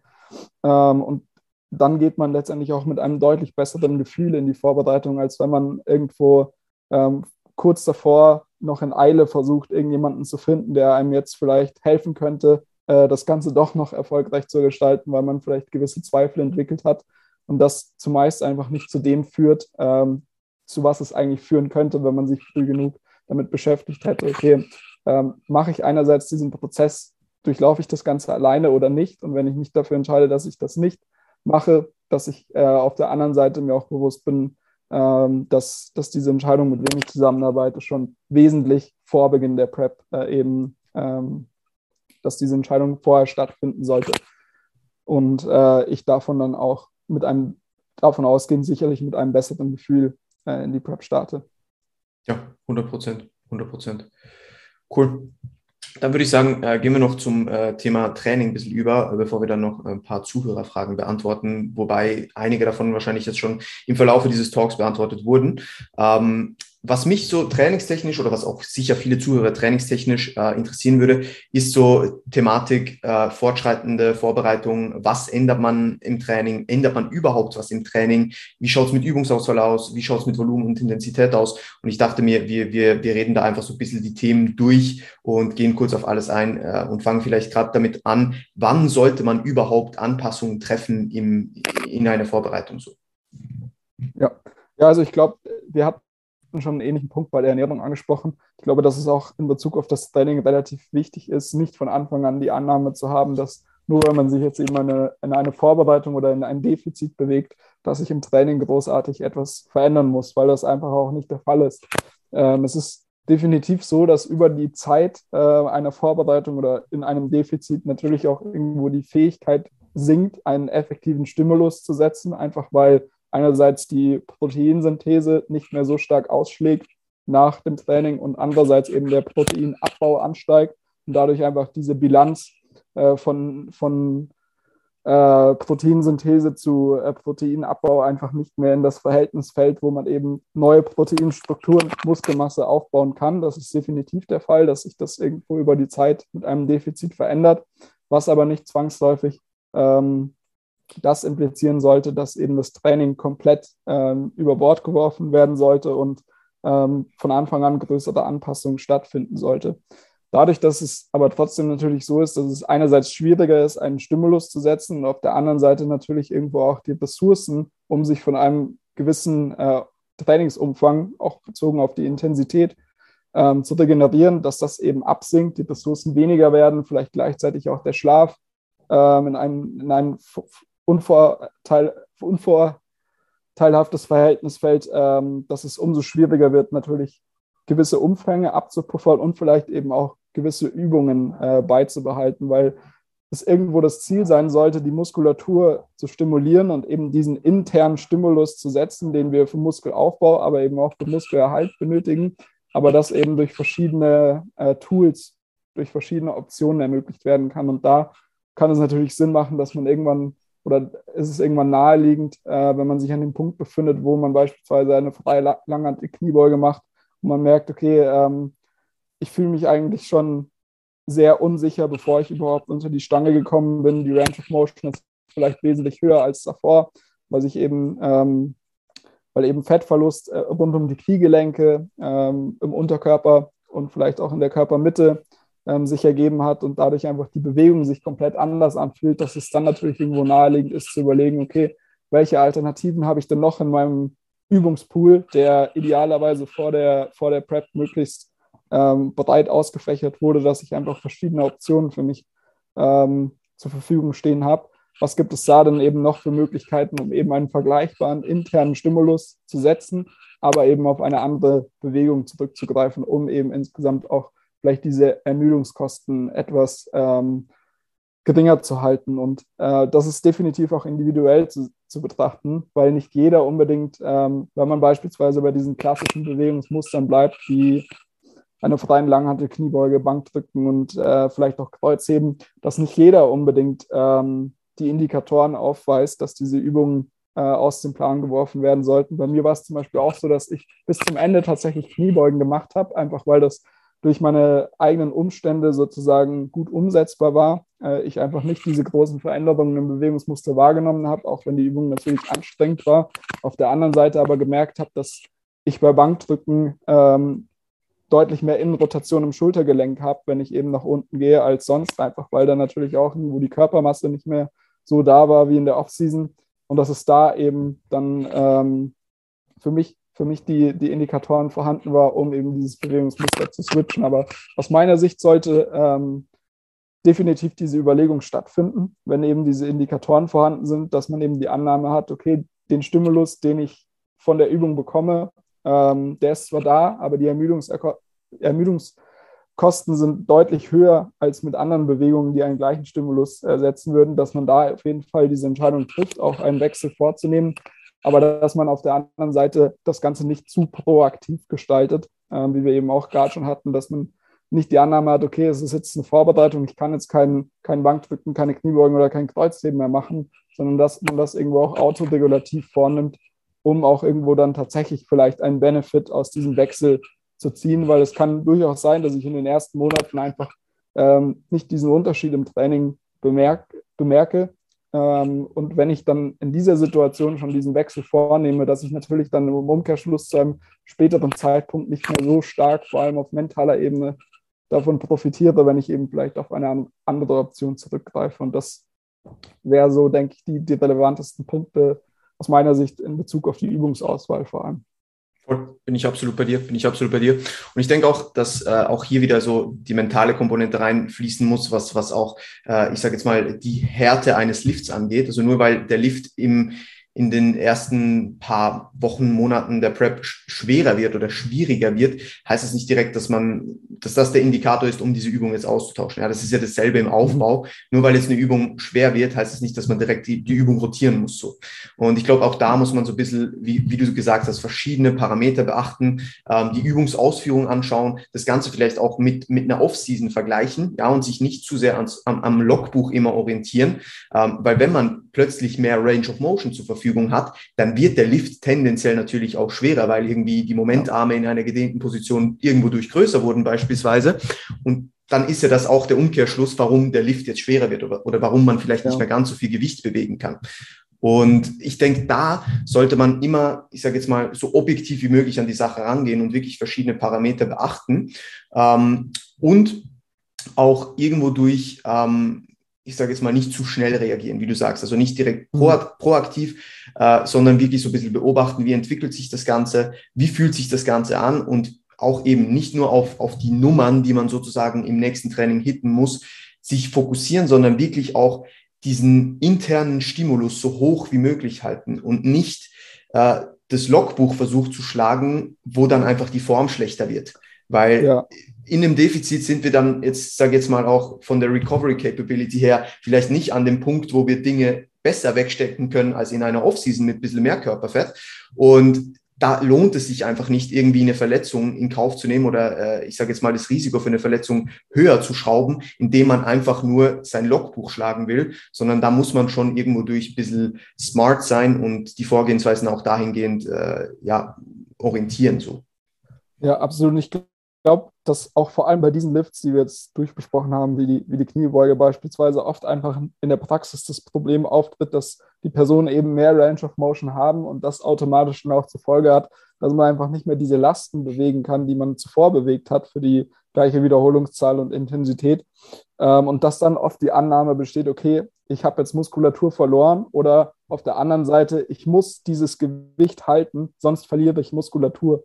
Aber hier ist es eben auch auch irgendwo wichtig, sich von Anfang an vor Augen zu führen, dass der interne Stimulus, dieser lokale äh, mechanische Reiz, der eben auf diese Fasern wirkt, die ähm, mit einer gewissen Intensität, bei einer gewissen Intensität rekrutiert werden, dass das eben entscheidend für Muskelaufbau ist und auf der anderen Seite auch irgendwo den Reiz für Muskelerhalt gibt.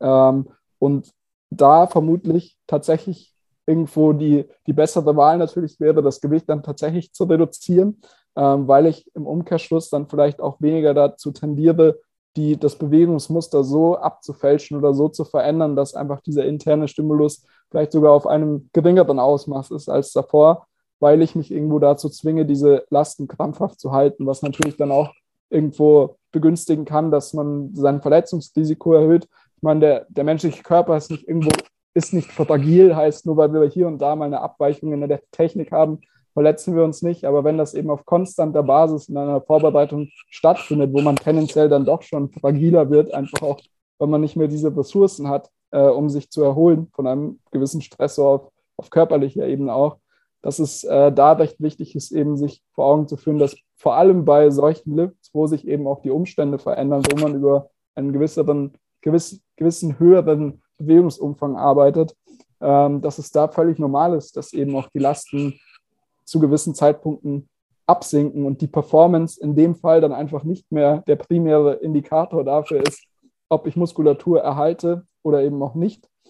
Und wenn man sich das, denke ich, vor Augen führt, ist es auf jeden Fall wahrscheinlicher, dass man innerhalb der Einheiten dann auch die richtigen Entscheidungen trifft, sich nicht zu sehr emotional an gewisse Lasten und eben auch Übungen bindet, äh, auch irgendwo das Verständnis dafür entwickelt, okay, ich kann einen gleichen Stimulus mit einer anderen Übung induzieren, auch wenn ich vielleicht die Langhantel Kniebeuge oder die Hack Squat, wie auch immer, die, die ich eigentlich in der Offseason so geliebt habe, dass, dass das vielleicht dann eben nicht äh, der, das richtige Mittel der Wahl für den jeweiligen Zeitpunkt ist und dass man da irgendwo versucht, auch einerseits diesen Abstand zu, zu entwickeln und andererseits auch sich vor Augen zu führen, dass diese Flexibilität ähm, durchaus dann Sinn macht, um eben auch die, die, das Training so auszulegen, dass, dass die Chance für Muskelerhalt eben höher ist.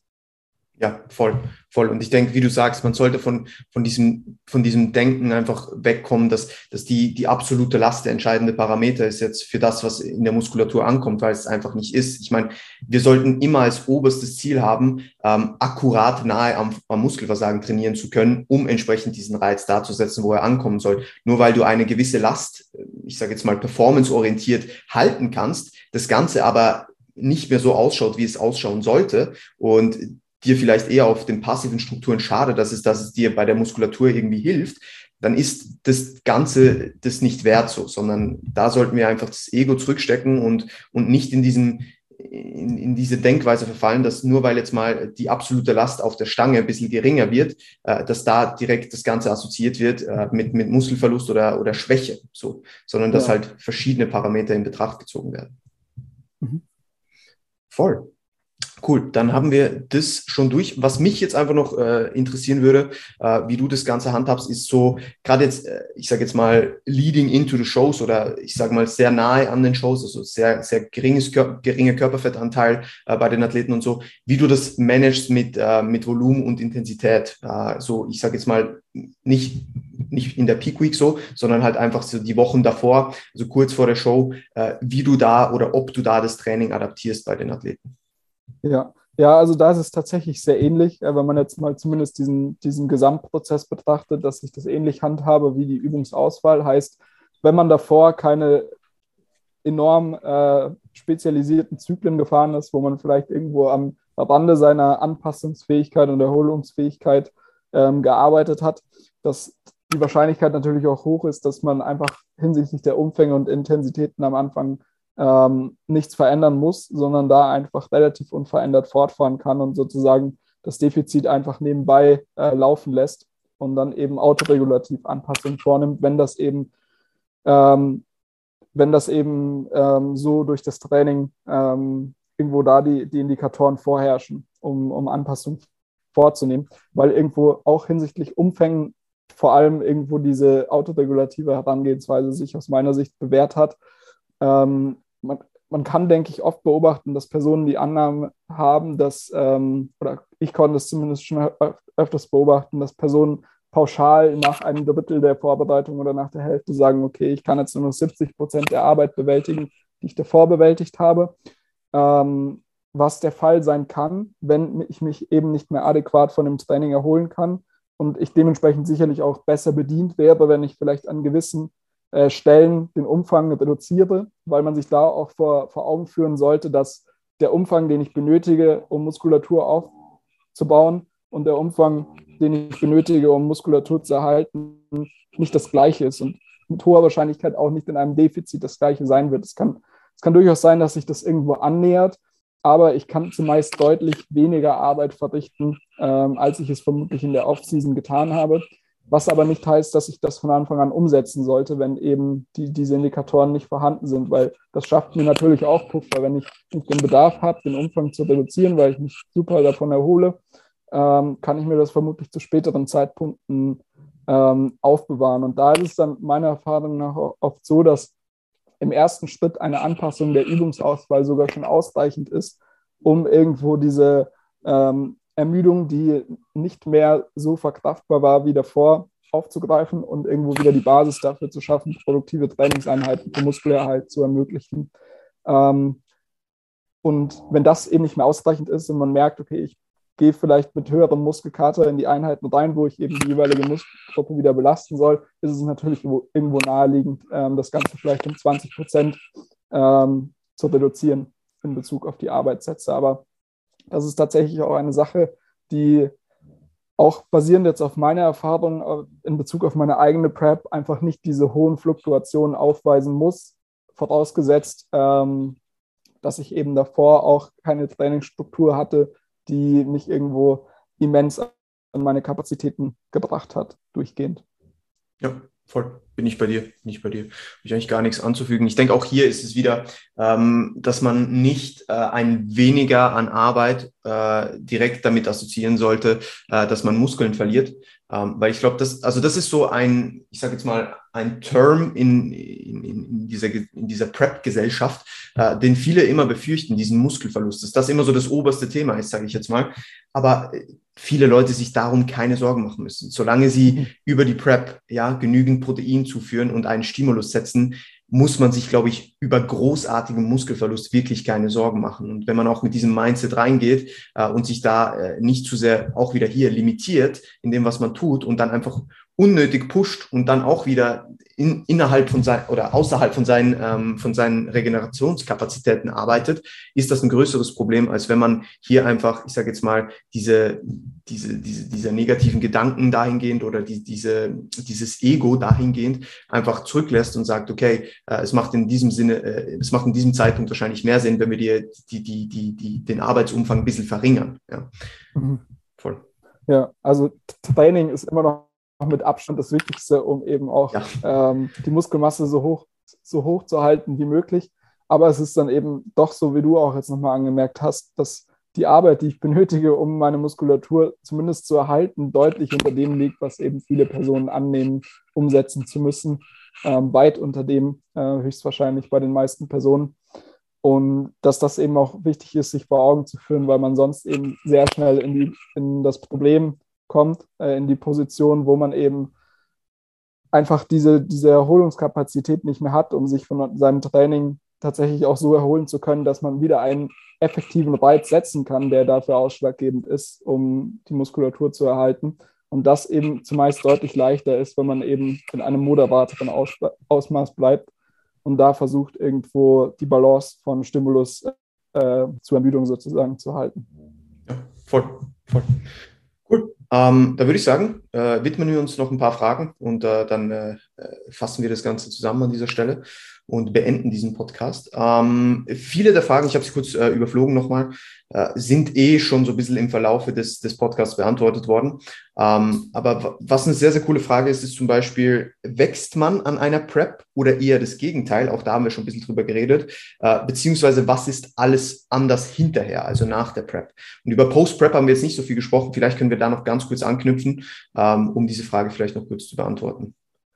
Ja, also ich, ich glaube, dass, dass man sich sehr äh, weiterentwickeln kann durch eine Vorbereitung, eben auch für andere Lebensbereiche, aber man sich selbst auch dafür entscheiden muss, ähm, dass man diesen, diesen Mehrwert sozusagen aus dieser Prep herauszieht. Weil wenn ich tatsächlich nur darauf gepolt bin, irgendein gewisses Ziel zu erreichen und der Weg dorthin aber für mich nicht von Relevanz äh, hat, wird es auch vermutlich so sein, dass ich diese ähm, diese Widerstandsfähigkeit, die ich durch den Prozess entwickeln kann, einfach nicht so wertschätze und mir dann eben auch nicht vor Augen führe, dass ich das nutzen kann, um beispielsweise auch in anderen Lebensbereichen vielleicht Widerstände zu, ähm, zu, zu durchgehen, erfolgreich zu durchlaufen, gewisse Lebensphasen, die einen sehr fordern, ähm, weil ich mir das eben auch schon in anderen Bereichen vor Augen führen konnte, dass ich das eben, dass ich mehr kann, als ich mir eigentlich vorgestellt habe, aber das auch eine Sache ist, für die ich mich letztendlich dann wirklich selbst aktiv entscheiden muss, ähm, dass, ich, dass ich diesen Lerneffekt aus einer Prep ziehen kann. Ja, also da bin ich voll bei dir. Ich denke auch, dass man selbst darüber entscheidet, ob man an einer Prep wächst oder nicht. Das liegt voll an einem selbst, wie man eben das Ganze aufnimmt, wie man das Ganze verarbeitet und mit welchen, mit welchen Gedanken man auch, äh, ich sage jetzt mal, reingeht und auch rauskommt. Äh, ich glaube, das ist wirklich sehr vom Individuum und von, von der mentalen Einstellung, über die wir vorher geredet haben, abhängig, äh, wie man schon in die Prep reinstartet. Ob man dann entsprechend es zulässt, dass man mit einem guten Outcome rauskommt oder eben nicht. Und die, die andere Frage hier ist eigentlich gerade anschließend, ich, auch da haben wir eigentlich schon vieles darüber gesagt, äh, welche mentalen Voraussetzungen, um eine Prep zu starten, sind unerlässlich. Und ich glaube, da ist wirklich dieses, dieses am Prozess festhalten, und zwar am ganzen Prozess, nicht nur an, an dieser einen Prep, eines der wichtigsten Dinge meiner Meinung nach. Ja, ja, absolut. Also was auch die mentalen Voraussetzungen angeht, ist es, denk, liegt es, denke ich, auf der Hand, dass ähm, keine Essstörung vorhanden sein sollte, kein gestörtes Körperbild heißt, ich sollte irgendwo mein Selbstwertgefühl auch von anderen ähm, Quellen schöpfen können, als nur, wie sehe ich im Spiegelbild aus. Weil es eben auch irgendwo wichtig ist, sich vor Augen zu führen, dass das, was wir in einer Wettkampfvorbereitung anstreben, nur temporär ist. Heißt, ich sollte eine Wettkampfvorbereitung nicht mit dem Ziel angehen, mich körperlich zu transformieren, weil das, was ich am Ende erreiche, erreiche ich nur für einen kleinen, kleine, kleinen, klitzen Moment oder wie man das eben auch bezeichnet, einen sehr kurzen Ausschnitt in meiner Trainingskarriere. Und dann muss ich mich eben aktiv auch wieder dafür entscheiden, dass ich diese Form loslasse, um in eine Position zu kommen, wo ich mich einerseits körperlich weiterentwickeln kann, wo ich mich in diesem Sport einfach verbessern kann und wo ich mich andererseits eben auch körperlich wieder wohlfühle. Und wenn ich die Intention habe, mich mit dieser Vorbereitung zu transformieren, sollte ich vermutlich nochmal darüber nachdenken, ob ähm, das wirklich die richtige Entscheidung ist. Ja, 100 Prozent. 100 Prozent. Cool. Sehr, sehr cool. Uh, hier eine Frage, die wir jetzt noch nicht wirklich ähm, oder wo wir nicht, noch nicht wirklich drüber geredet haben. Inwiefern beeinflusst eine Prep eine Beziehung? Finde ich äh, auch eine sehr, sehr coole und wichtige Frage. Ähm, und wenn ich hier gerade an, an, anknüpfen darf, ich denke, auch hier das Wichtigste ist, wie man mental reingeht in das Ganze. Ja? Dass man sich darüber bewusst ist, dass man sel sich selbst dafür entscheidet, in diese Prep zu gehen und der Partner damit schlussendlich oder nichts dafür kann, wie man sich in diesem Moment fühlt. Äh, und dass man aber auch, ganz, ganz wichtig, von Anfang an kommuniziert, dass diese Phase sehr, sehr viel einnimmt. Ja, also dass diese Prep jetzt nicht einfach etwas ist, was einfach mal so nebenbei läuft. Natürlich, wie wir schon besprochen haben, wollen wir, dass es so lange wie möglich einfach nebenbei läuft aber es braucht trotzdem viel. Ja, es braucht die Trainingseinheiten, die man hat. Es braucht Meal Prep, je nachdem, welchen Job man hat. Man muss sich immer vorbereiten, man muss genügend schlafen und so weiter. Es nimmt einfach einen sehr, sehr großen Bestandteil des Lebens ein, natürlich. Und ich glaube, da ist diese Kommunikation und auch das Bewusstsein darüber, dass man das alles freiwillig macht und niemanden einen dazu zwingt, erst recht nicht ein Partner, dass das schon nur diese Einstellung äh, und diese Kommunikation entsprechend helfen, um der Beziehung gut zu tun, sage ich jetzt mal. Absolut. Also ich glaube, dass man so früh wie möglich die andere Person in den Prozess involvieren sollte, indem man eben kommuniziert, dass sich in den nächsten Monaten hier und da eben gewisse Dinge verändern können, dass man beispielsweise, wenn man es zur Gewohnheit hatte, an den Abenden gemeinsam zu essen, ähm, dass das eben vielleicht zu gewissen Phasen nicht mehr möglich sein wird, beziehungsweise man dann einfach für sein eigenes Essen sorgen muss, weil es einfach ähm, die, die Voraussetzung ist, um so die, in diesem temporären Ziel näher zu kommen dass man sich auf der anderen Seite aber auch bewusst macht, dass man selbst in der Bringschuld ist. Heißt, wenn man eben weiß, okay, ich kann vielleicht mit meiner Partnerin oder dem Partner ähm, gewisse Dinge nicht mehr so umsetzen, äh, wie es vielleicht in der Zeit davor war, dass man sich selbst irgendwo es sich als Aufgabe macht, anderweitig irgendwo zu zeigen, okay, du bist trotzdem noch wichtig für mich, auch wenn wir, wenn das jetzt temporär erstmal nicht mehr möglich ist, zeige ich dir trotzdem, dass, dass du quasi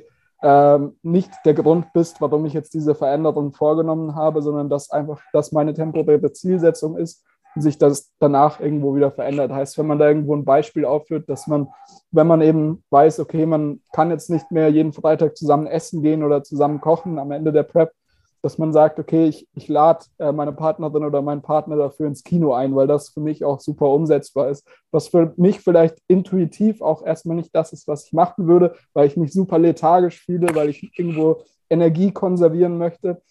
Aber dass das trotzdem eine Sache ist, für die man sich bewusst entscheiden kann und wo man dann im Nachhinein nach der Prep auch irgendwo positiver darauf zurückschaut, wie man sich denn auf alltäglicher Basis, äh, für welche Entscheidungen man sich dann letztendlich durchringen konnte, obwohl man sich vielleicht auch nicht da danach gefühlt hat. Also ich würde ähm, mir da irgendwo vor Augen führen, dass man selbst auch irgendwo in der Bringschuld ist, wenn man sich dafür entscheidet, ähm, eine Vorbereitung einzugehen.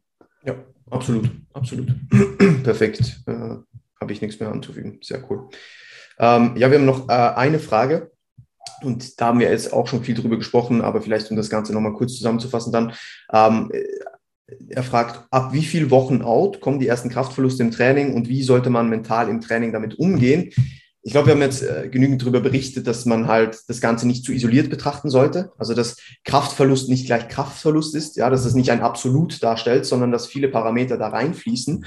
Und schon nur mit dieser Denkweise, glaube ich, schon mental viel, ich sage jetzt mal, geändert werden kann, an wie man an das Ganze rangeht. Wenn man, wenn man wirklich objektiv auch sieht, ach so, okay, das ist jetzt das Ding, warum ich vielleicht in diesem Lift nicht mehr so gut bin wie vor ein paar Monaten.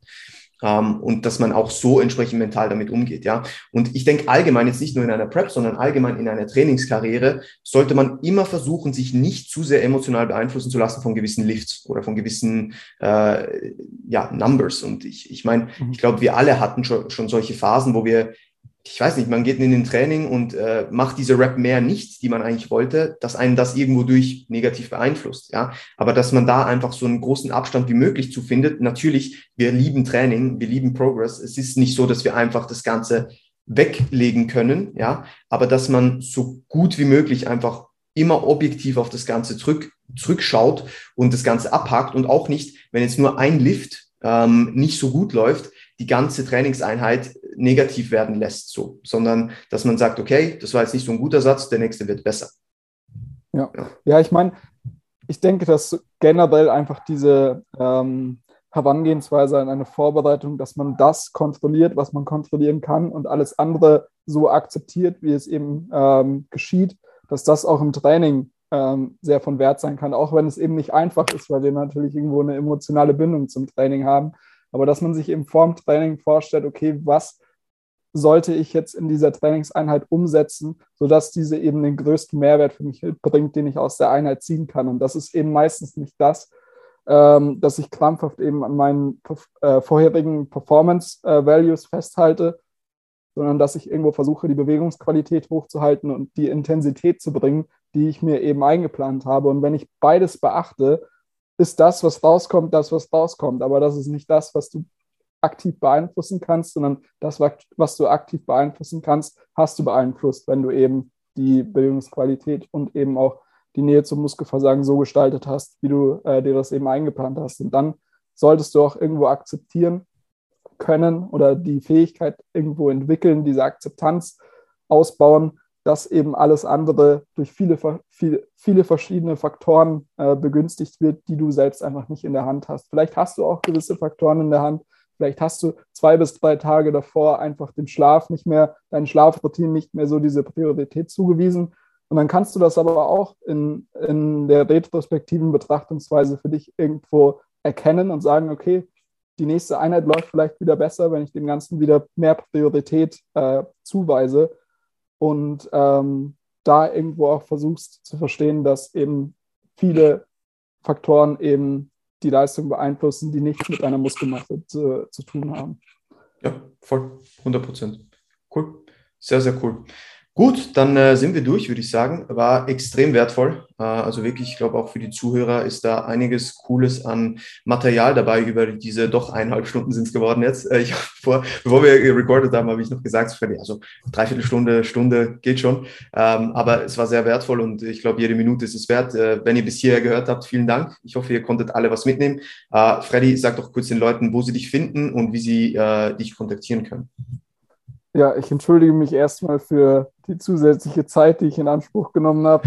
Ich hoffe, wie gesagt, dass auch ein paar interessante Punkte dabei waren. Ähm, wenn jemand Fragen hat zu den an, angemerkten, angesprochenen Punkten, gerne einfach mich über Instagram suchen, meinen Namen eingeben und da sind dann auch alle Links äh, zu beispielsweise der Webseite da. Und das ist, denke ich, so die beste Anlaufstelle, um mich zu finden. Perfekt, sehr cool. Gut, in diesem Sinne äh, sage ich danke ähm, und wünsche euch allen noch einen schönen Tag. Und ja, wenn ihr irgendwelche Anmerkungen habt, wenn ihr äh, Freddy wieder zu Gast haben oder sehen wollt äh, über eine andere Thematik äh, und er dann entsprechend Zeit hat, dann äh, schreibt es mir einfach oder ihm. Und äh, ja, dann äh, habt noch einen schönen Tag. Danke dir, Freddy, und äh, haut rein.